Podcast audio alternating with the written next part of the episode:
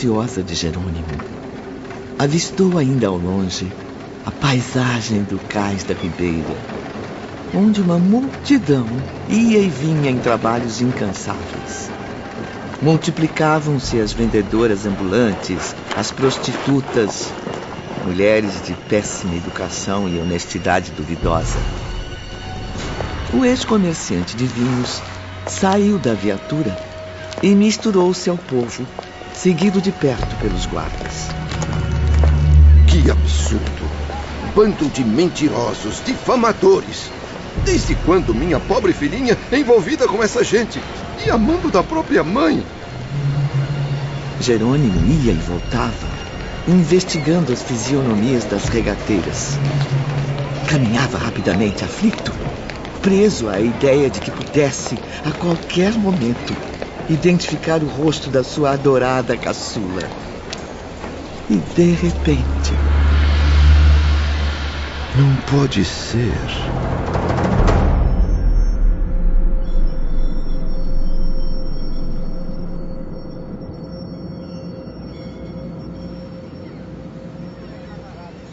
Sua ladra! Não respeita nem a própria mãe? Venha cá! Onde está o meu dinheiro? Eu não roubei nada! Me solta! A senhora está me machucando! Jerônimo recuou e conseguiu reconhecer Zulmira gesticulando em discussão acalorada com uma jovem loira e delicada. Aproximou-se mais e acabou comprovando. Estava diante da esposa e da filha caçula, Margarida, trajando um vestido típico da classe mais miserável. Era, de fato, vendedora de peixes. Ao lado dela, porém, sua mãe vestia-se quase como as senhoras da sociedade. Embora seu comportamento fosse como o das regateiras do cais. Onde você escondeu? Confesse! Eu sei que roubou metade do dinheiro para gastar com bobagens. Não fale assim, minha mãe. Eu não recebi nenhum dinheiro a mais. Nem todos os fregueses de hoje pagaram suas dívidas. Mentirosa! Os cestos de peixe estão quase vazios. Fale a verdade, sua rameira. Fale! Para quem vendeu a mercadoria? Ou se não vendeu peixes, com quantos homens já se deitou hoje, hein? Ou foi apenas com um por quem se apaixonou? Pare, mamãe! Por que me humilha desse jeito? Já não disse que não deve se apaixonar? Paixão não traz dinheiro, muito menos felicidade. Veja o que o seu maldito pai fez comigo. O que é isso, Zulmira? Afaste-se da minha filha. Venha cá, Margaridinha. Não chore, meu amor. O papai está aqui. Vamos voltar para casa. Aqui não é lugar para você. Margaridinha, olhe para mim, querida. Não reconhece seu pai? Não escuta minha voz? Sou eu, minha florzinha. Merece uma surra danada! Vamos! Recolhe os cestos! Em casa você há de se ver comigo. Zulmira! Zulmira, pare com isso! Respeite a minha autoridade! Zulmira, por que me ignora desse jeito? Não vê que estou aqui? Sou seu marido, Jerônimo. Vimos através da tela mágica a triste imagem de Margarida suspendendo os cestos, ajeitando-os no ombro e afastando-se em silêncio. Zulmira, por sua vez, seguiu-a nervosa, insultando a pobre jovem sem a menor discrição. Nenhuma nem outra notaram a presença espiritual de Jerônimo, que, acompanhado dos guardiães, partiu atrás delas. O percurso foi breve. Residiam num casebre sombrio nas imediações da ribeira no porto. Diga-me! Onde escondeu meu dinheiro? Eu quero tudo que recebeu! Meretriz do cais! Ah! Ah! Ai.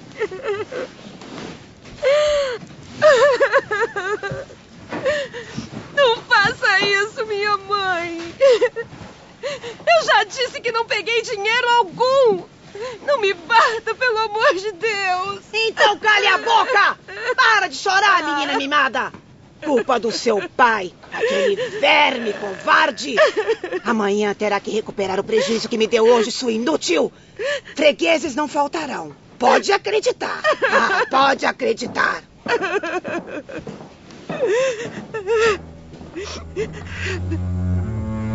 A jovem ficou só, chorando profundamente. Ao lado dela, o vulto invisível do pai amoroso e sofredor. Meu Deus, nada posso fazer para socorrê-lo. Ah, como queria abraçar você, minha filhinha. Confortar suas lágrimas. Pedir-lhe perdão. A comoção tomou conta de todos que estavam na enfermaria do Hospital Maria de Nazaré no mundo espiritual.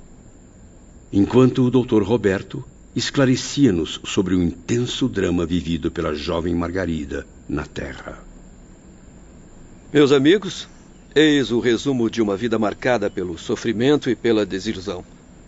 Margarida tornou-se órfã de pai aos sete anos. Frágil e delicada, a menina criou-se na miséria, entre revoltas e incompreensões. A sua mãe jamais se conformou com a decadência financeira e social causada pelo suicídio do marido. Zulmira, então, passou a prostituir-se, esperando em vão reaver a antiga posição na sociedade. Impiedosamente, acabou arrastando a filha para a mesma atividade. Mas não havia parentes, amigos que pudessem auxiliar na criação dessa pobre menina? Sim, havia, meu caro Camilo mas a maioria vivia às custas do dinheiro de Jerônimo. Quando viram sua esposa e os filhos arruinados, simplesmente fecharam-lhes as portas como se não pertencessem mais àquela família. Miseráveis, desumanos. E o que aconteceu depois a Margaridinha? Bom, em defesa e sem conhecer as ciladas dos ambientes que a cercavam, a moça não resistiu. Apesar de não apresentar tendências para viver aquelas cruéis situações, Margarida passou a trabalhar exaustivamente no cais da Ribeira, de onde tirava recursos para ela e a mãe não passarem fome. E a mãe? Nunca teve um pingo de compaixão? Não, infelizmente. Passou a viver somente para os próprios caprichos.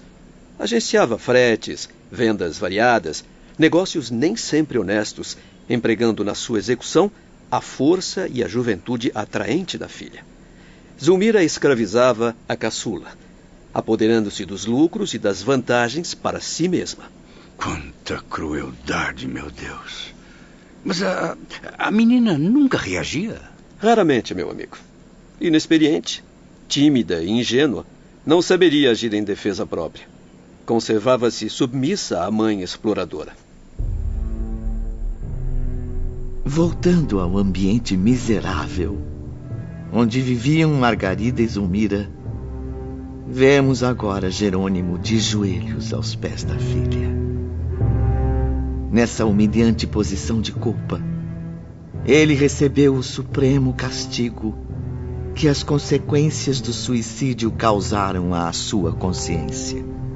Infelizmente, Ivone, o drama vivido pela pobre Margaridinha é cada vez mais comum na sociedade atual.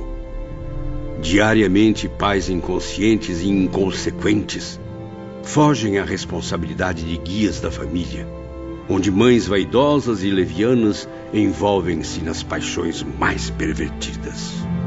E enquanto Zulmira não voltava ao casebre com novas agressões e injúrias, a caçula de Jerônimo pensou no pai sem perceber sua presença invisível. Que falta me faz o meu papai querido. Lembra-me tanto do Senhor. E mesmo com tanto sofrimento, jamais me esqueci da sua bondade. Quantos males o destino teria me poupado, meu pai. Se não tivesse desistido de velar pelos seus filhos até o final, suicidando-se.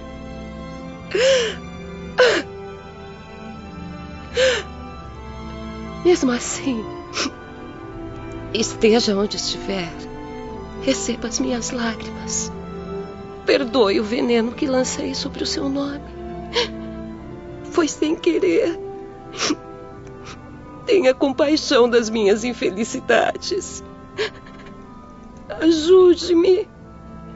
Ajude-me a sair desse pesadelo que me sufoca com tanto medo e desesperança.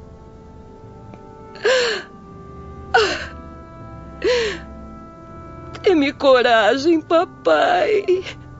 Dê-me coragem. Chega! É o máximo que posso suportar, meu Deus. Margaridinha, eu estou aqui, meu amor. Oh, quanto remorso, quanta dor. De que adianta sentir tanta compaixão sem poder dizer uma só palavra de conforto à minha pobre filhinha? Não aguento mais. Eu preciso fugir daqui. Saiam da minha frente, eu não suporto mais. Deixem-me sair daqui. Ramiro imediatamente fez um sinal aos lanceiros para que protegessem Jerônimo de uma possível fuga. Edílio, afaste-o daqui agora. Pobre menina, tão bela quanto sofrida. Ramiro, que foi pai e teve uma filha muito amada, porém ainda mais infeliz que Margarida, aproximou-se carinhosamente, pousando suas mãos protetoras sobre a testa da jovem, transmitiu-lhe suaves fluidos magnéticos, encorajadores e confortantes. A moça então dirigiu-se ao leito e adormeceu profundamente sob a bênção paternal do servo de Maria. Mas o que é isso? Eu, eu sou o pai. Sou eu quem devo socorrê-la. Deixe-me ajudá-la. Chega de loucura, Jerônimo. Atingiu o máximo de desobediência que podemos tolerar. Não poderá fazer nada por seus filhos enquanto não conquistar as qualidades para isso. Mas, mas eu não posso abandoná-los assim, Ramiro. Não entende que seus filhos, passando agora por duras provações, se entregariam fatalmente ao suicídio como o senhor? Por acaso deseja mesmo ficar junto deles, influenciando suas mentes indefesas com suas vibrações nocivas de espírito ainda não esclarecido e perturbado? Jamais, jamais. Desejo apenas o melhor para eles, inclusive para a desvirtuada Zulmira. Pois então, Jerônimo, convém partirmos. Vamos retornar ao hospital. Ou deseja, por acaso, ainda investigar os passos de suas filhas Marieta e Arinda? Oh, não, não, não. Não, meu bom amigo. Basta. Não posso mais. Meus pobres filhos. A que abismo os lancei. Eu mesmo, que os amei tanto. Perdão, irmão Teócrito. Agora compreendo. Perdão, irmão Teócrito. E de nossa enfermaria, vimos que Jerônimo retornava então ao Hospital Maria de Nazaré. Depois disso, o ex-comerciante de vinhos não voltou mais a fazer parte do nosso grupo. Momentos depois, enquanto os enfermos preparavam-se para a reunião acadêmica, e então, algum de vocês já reviu Jerônimo? Um dos assistentes disse-me que ele continua convicto a não participar do encontro. E mais, pediu a presença de um sacerdote para obter conselhos. Depois do que aprontou na visita à Terra, será que o diretor atenderá a mais essa exigência? Eu acabei de retornar do gabinete do irmão Teócrito. Está agora sós com Jerônimo. Aprovo o seu pedido, meu irmão. Creio que é chegada a hora de seu espírito purificar-se rumo ao progresso verdadeiro. Muito obrigado, irmão Teócrito. Preciso mais do que nunca de um sacerdote para revigorar minha fé no poder divino. Pois muito bem. Em virtude de seus princípios religiosos, a palavra que lhe inspira mais respeito e confiança será então a mesma que vai prepará-lo e desenvolvê-lo aqui na vida espiritual. Na legião dos servos de Maria, e até mesmo nos serviços da colônia que nos abrigava, existiam espíritos elevados que, em existências anteriores, haviam seguido o sacerdócio. Dentre os vários que colaboravam nos serviços educativos, destacava-se Miguel de Santarém. Com licença, irmão Teócrito. Seja bem-vindo. Estava falando de sua pessoa ao amigo Jerônimo. Como está, senhor Jerônimo? É, já tive dias melhores. Meu irmão, é, não temos o que esconder. Padre Miguel é o diretor do isolamento, que é para onde você será conduzido. Lá terá início o seu trabalho de recuperação, Jerônimo, e não será nada fácil. No isolamento, os métodos educativos são severos e as disciplinas inalteráveis. Convém lembrar que tamanha rigidez tem um motivo. Hospedamos em nossas dependências somente indivíduos obstinados, prejudicados por excessivos danos terrenos. Almas insensíveis, presas a profundas mágoas do coração. Mas não tenha medo nem sofra antes da hora, caro amigo. Padre Miguel possui paciência inabalável. É um exemplo de humildade, bom senso e harmonia. Cultiva a muitas existências os mais belos sentimentos de amor aos infelizes e tem compaixão paternal por quantos espíritos suicidas souber existir. Minha Nossa Senhora, quantos elogios! Será mesmo sobre mim que o irmão está falando? Ah, e é bem-humorado também. Além de sacerdote, ainda é filósofo, psicólogo e cientista. Em vida passada, chegou até a cursar doutrinas secretas da Índia. Certamente que o nome Miguel não veio de lá. Se estou bem informado, recebeu este nome em sua última migração terrestre, passada em Portugal. Bem informado como sempre, irmão Teócrito. E então, Jerônimo, preparado? Espero que sim, meus amigos. Pois está, a partir de agora, entregue a este operário de Jesus. Boa sorte, meu irmão.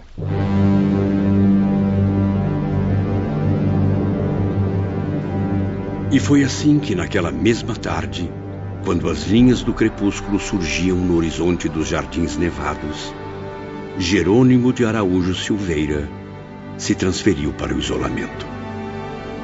Desse dia em diante, Camilo e os outros enfermos o perderam de vista. Somente iriam revê-lo um ano mais tarde. Antes de partir com seus companheiros para a importante reunião, Camilo e os outros espíritos suicidas foram levados para mais uma sessão de tratamento magnético. Desde os primeiros dias de internação, todos tinham essa rotina, o que os tornava pouco a pouco mais confortados, raciocinando com maior clareza. Verdade, Ivone. Ficávamos gradativamente fortalecidos, como se nos aplicassem tônicos regeneradores. Diariamente, em grupos de dez, éramos conduzidos aos gabinetes clínico-psíquicos. Ali dentro havia uma antecâmara com pequenos bancos estofados nos quais esperávamos por pouco tempo. Notávamos também que existiam várias dependências como essa, todas situadas numa imensa galeria. Jamais me esqueci do belíssimo estilo hindu que decorava os recintos, convidando a pura meditação. O ambiente, impregnado de incríveis luzes azuladas, diferentes de qualquer lâmpada terrena, não era muito espaçoso.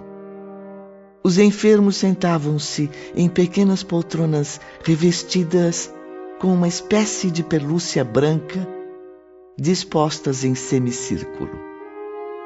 Seis assistentes hindus esperavam os pacientes, todos concentrados na caridosa função espiritual. No começo, essas cerimônias rodeadas de mistério deixavam-nos intrigados. Não conhecíamos psiquistas indianos em Portugal, muito menos tivemos acesso a estudos e exames transcendentais. Naqueles momentos extraordinários, porém, ficávamos sob a total dependência de uma falange de iniciados orientais. Era estranho, Ivone. Afinal, enquanto homens encarnados, não acreditávamos que eles existissem. Imaginávamos que fossem apenas figuras místicas e lendárias. O ambiente. Ah, o ambiente. Eu chego a sentir o aroma da unção religiosa que pairava no ar. Um aroma que atuava poderosamente sobre as mentes dos enfermos, imprimindo experiências profundas em seus espíritos, fazendo-os quase sonhar. Em estado quase inconsciente, éramos organizados em semicírculos formados pelas pequenas poltronas brancas. Cinco desses médicos espirituais ficavam atrás. O sexto colocava-se à frente, como se fechasse o círculo. Com os braços cruzados e a expressão atenta, o operante hindu expelia forças mentais caridosas que invadiam nossos corações atormentados. Suas preces atravessavam o nosso pensamento, devassavam nosso caráter, examinando nossa personalidade, a fim de decidirem qual a melhor forma de corrigi-la. Era como um cirurgião que investiga as vísceras do doente para localizar a doença e combatê-la. Nossos erros, tentações, descrenças, violências e covardias vinham à tona, como estiletes afiados penetrando nossa alma.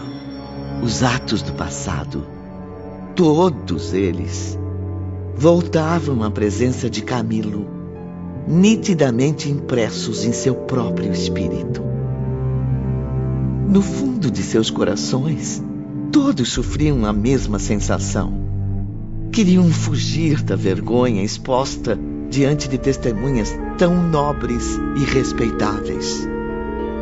Ao fim de alguns minutos, porém, suspendiam a operação.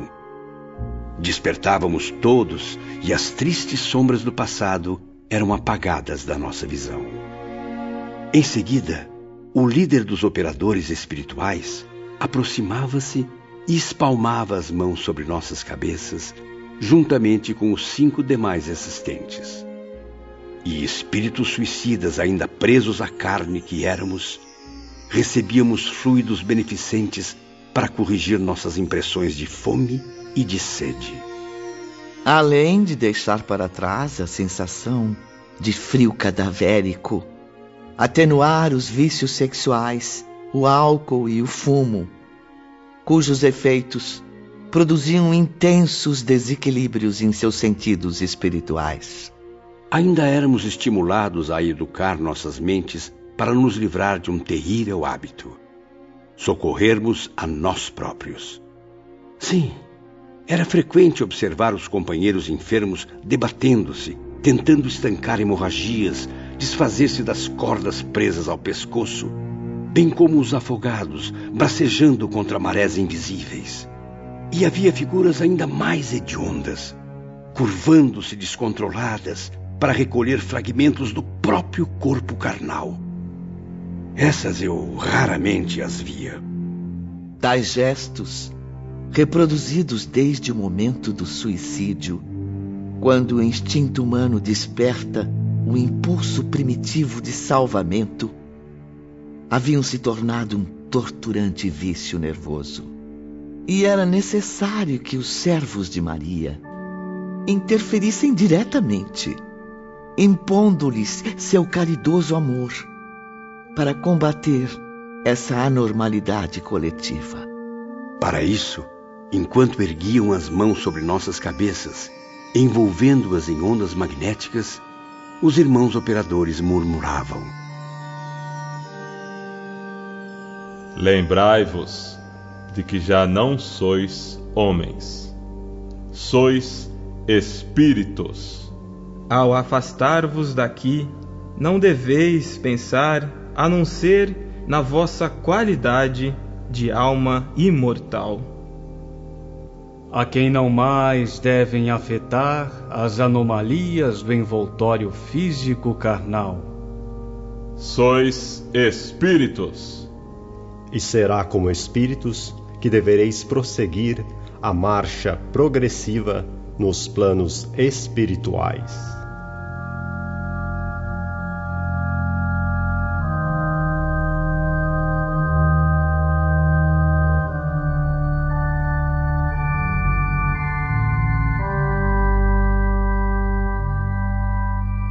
Mesmo tempo, sugestões confortantes ecoavam pelos labirintos do nosso ser.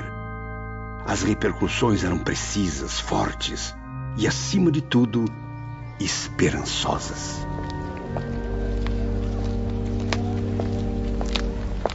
Boa tarde, Sr. Camilo. Noto pelo seu semblante que a sessão magnética de hoje lhe fez muito bem. Ah, certamente, Dr. Roberto. É sempre uma experiência valiosa. Vamos entrar. A assembleia irá começar em breve. Ao entrar na antessala, Camilo sentiu um arrepio de horror. Ah, desculpe-me, Camilo, esqueci de avisar. Para esta reunião foram convidados enfermos de todos os departamentos. As figuras apavorantes do Vale Sinistro. Pensei que nunca mais fosse encontrá-las.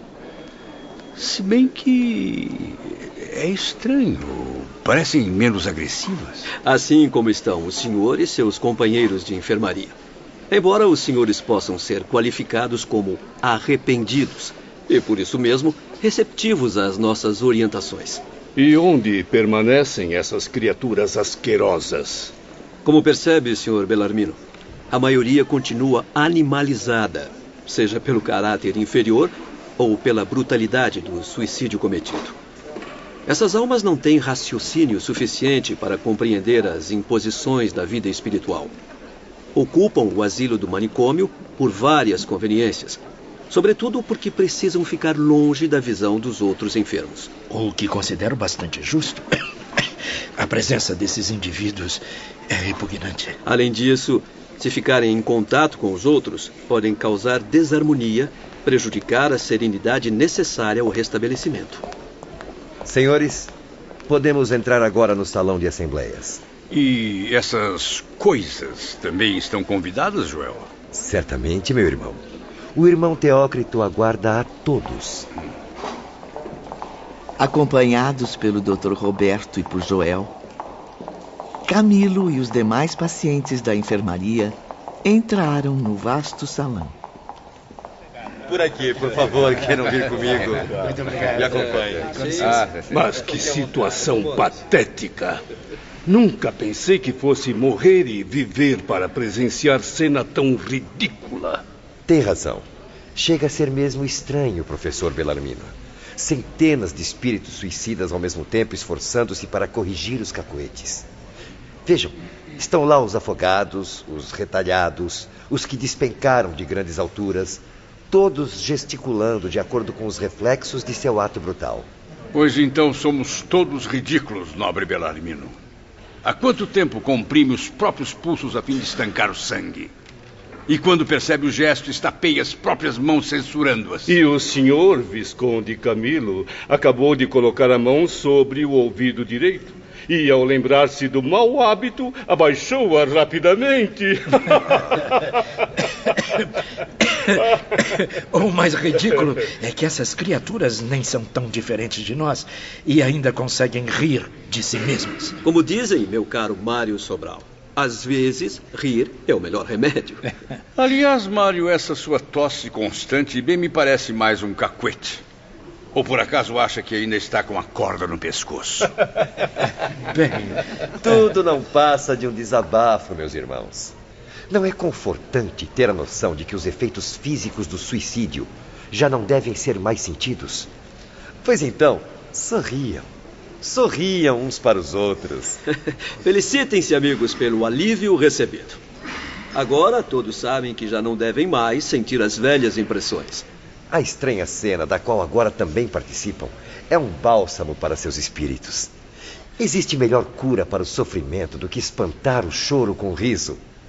Lembrem-se de que aqui são proibidas as raivosas convulsões do Vale Sinistro. E chorar, meus caros, seria regredir às desesperadas aflições. Entregar-se às agonias que a caridade dos servos de Deus ajuda a diminuir. Tem razão, Joel. Vamos rir para não chorar. Rir para espantar as más vibrações. Vamos, meu caro Belarmino, sorria. Sorria para Maria de Nazaré. Pois aqui neste hospital é permitido sorrir.